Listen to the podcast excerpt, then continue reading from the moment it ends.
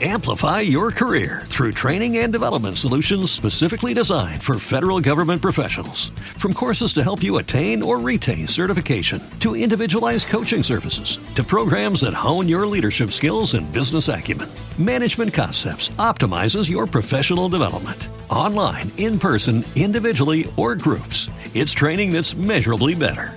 Learn more at managementconcepts.com. That's managementconcepts.com. Este podcast forma parte de Evox Originals.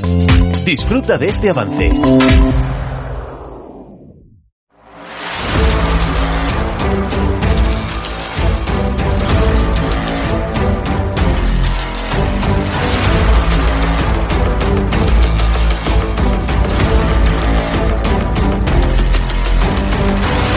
Bienvenidos al podcast Técnica Fórmula 1.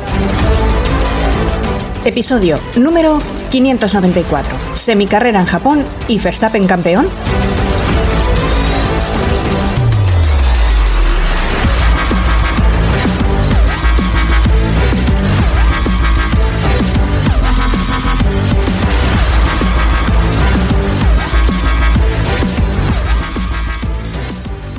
Bienvenidos al podcast Técnica Fórmula 1. Con todos vosotros, una semana más, Raúl Molina. Vaya fin de semana y gran premio más raro que hemos tenido en Suzuka. Con partes interesantes y espectaculares, pero otras que uno no sabe qué pensar de ellas. Menudo locurón. Tuvimos un viernes divertido en agua, un sábado interesante con una clasificación realmente ajustada y todo apuntaba a una carrera espectacular en lluvia que realmente no fue. La carrera empezó, pero a las dos vueltas estaba suspendida y tuvimos que esperar horas para que se reanudara y solo ver 29 giros. Un desastre. Y qué decir de la indecencia de la FIA sacando una grúa en Japón, con los coches además en pista. Intolerable, la verdad.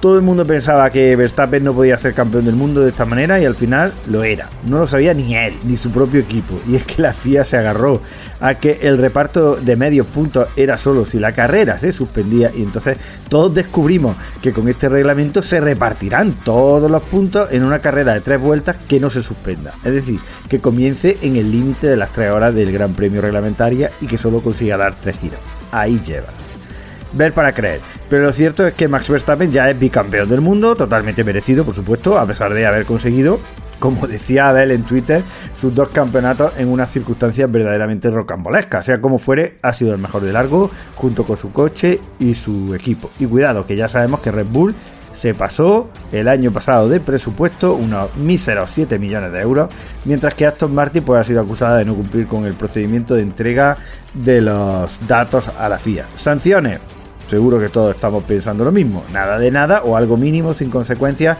menos para una panda de billonarios. Al margen de lo deportivo, esta semana tenemos una vez más noticias calentitas y más que interesantes de Volvo. La marca sueca recalca con razón que nos dirigimos hacia un futuro que, como todos sabemos, es eléctrico de una forma u otra. Y qué mejor que Volvo con su gama de híbridos enchufables para acompañarnos en el camino hacia ese futuro. La verdad es que la marca sueca lleva años investigando e innovando en el ámbito de los motores electrificados y esto les permite ofrecernos una tecnología con la que podremos realizar nuestros trayectos diarios al trabajo utilizando únicamente el motor eléctrico sin contaminar y sin hacer ruido. Y sin gastar, no lo olvidemos que esto es clave en los tiempos que corren. ¿Y qué ocurre en un viaje largo? Una de esas preguntas que todos nos hacemos ante esta nueva tecnología a la hora de pensar en cambiar de coche. Los híbridos enchufables eh, Volvo Recharge te brindan lo bueno de los dos mundos, claro. Por eso, en trayectos de larga distancia podrás conducir con un único pedal para conseguir regeneración eléctrica máxima, gastar menos los frenos y aprovechar su tracción a las cuatro ruedas para tener una conducción ágil, suave y potente. Así es, tu Volvo será eléctrico hasta que necesites un híbrido. Y además de la tecnología, diseño y materiales sostenibles que elevan su conducción, toda la gama cuenta con prestaciones que harán que conducir sea toda una experiencia. Integración con Google, Heads Up Display, purificador de aire y tecnología de asistencia a la conducción, entre otras cosas. Podéis consultar más información en vuestros concesionarios Volvo más cercanos, por supuesto, y en volvocars.com o bueno, en el enlace que os vamos a dejar en las notas del episodio.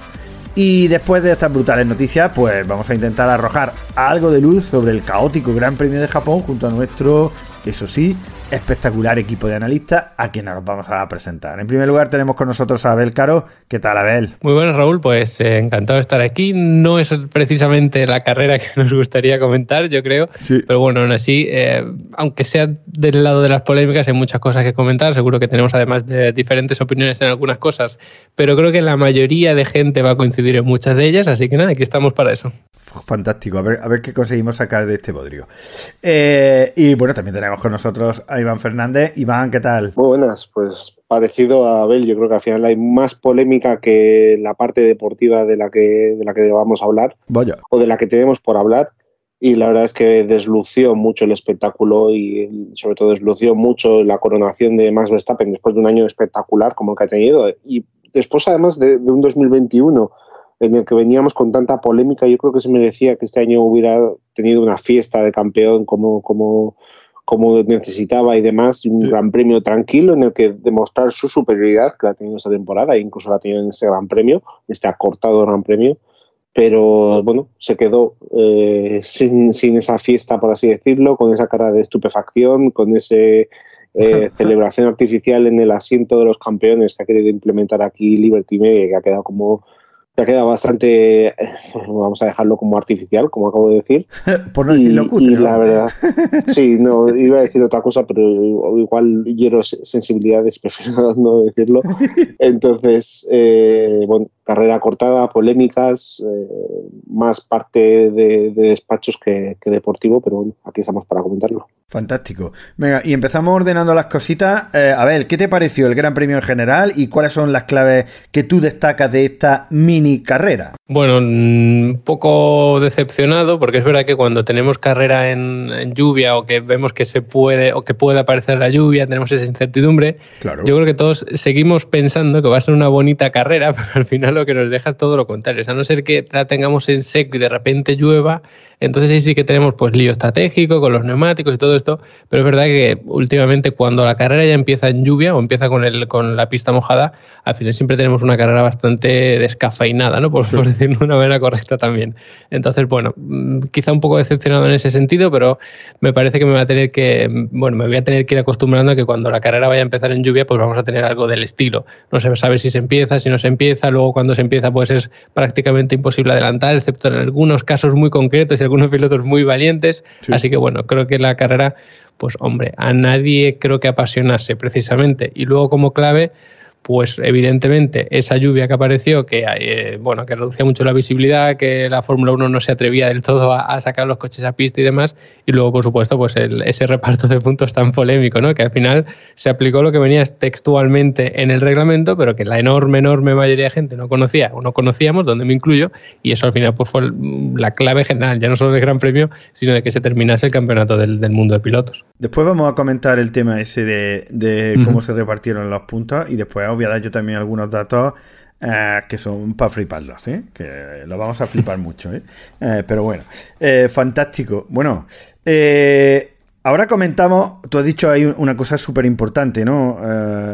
os tenía aquí una pregunta pre preparada, pero tú ya me la has respondido, ¿no? Estaba, os quería preguntar si nos han reventado las carreras en agua en Fórmula 1.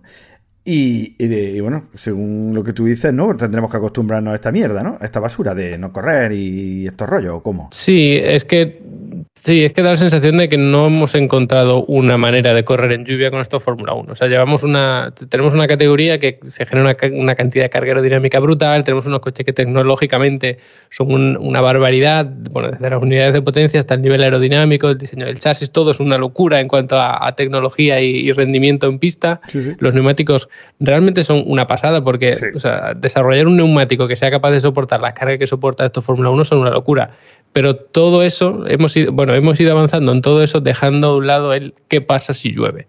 Tenemos una Fórmula 1 que me da la sensación de que no están preparados para correr en lluvia y nosotros queremos que se corra en lluvia. Entonces, ahora mismo estamos en una especie de desequilibrio porque los neumáticos azules, bueno, los de la línea azul me refiero, lógicamente, ¿cuándo los vamos a usar? O sea, justo cuando se dieron las condiciones para que los Fórmula 1 pudiesen salir a pista, fue cuando la gente estaba diciendo, oye, que esto ya está para el verde, ya está para el intermedio. Entonces, ese neumático de lluvia extrema no, o sea, no es que esté mal diseñado, no es que tal, no, no, quiero entrar ahí, sino que ¿cuándo lo vamos a poder usar? Porque esto Fórmula 1 ya hemos visto que el spray sigue siendo una auténtica locura, esa, esa nube que generan detrás, porque claro, se dijo que ahora no tenemos tanto vórtice del alerón trasero, ni tanta turbulencia, pero al final tenemos ahí un difusor que tiene todavía más protagonismo y lo que hace es coge eh, el agua que esté dentro del aire que está absorbiendo y lo, vamos, eh, bueno, es que la definición de spray es exactamente lo que hace ese difusor. Entonces, ahora le hemos dado más protagonismo, pues más aire va a expulsar, ¿no? Y, vemos como las, esas nubes que se generan detrás de cada coche es brutal. Entonces,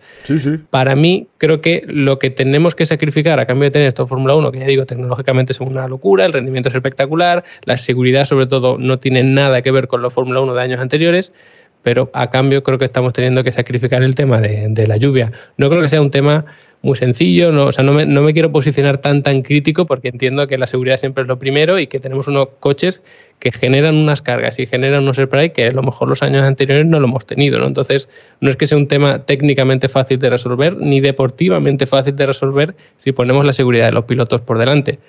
El problema es que no se ponga la seguridad de los pilotos por delante siempre, ¿no? Que ya hablaremos de eso.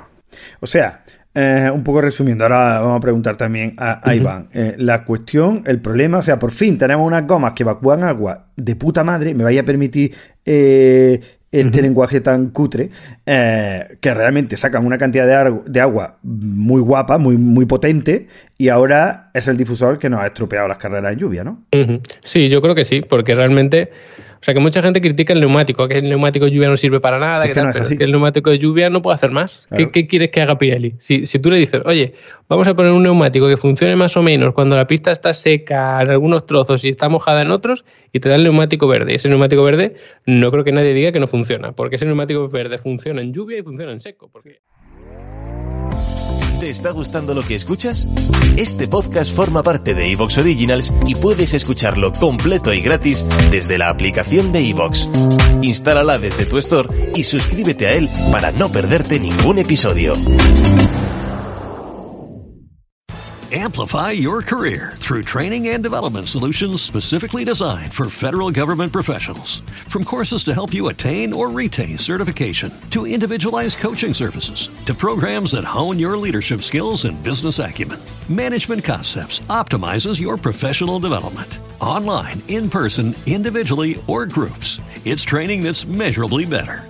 Learn more at managementconcepts.com. That's managementconcepts.com.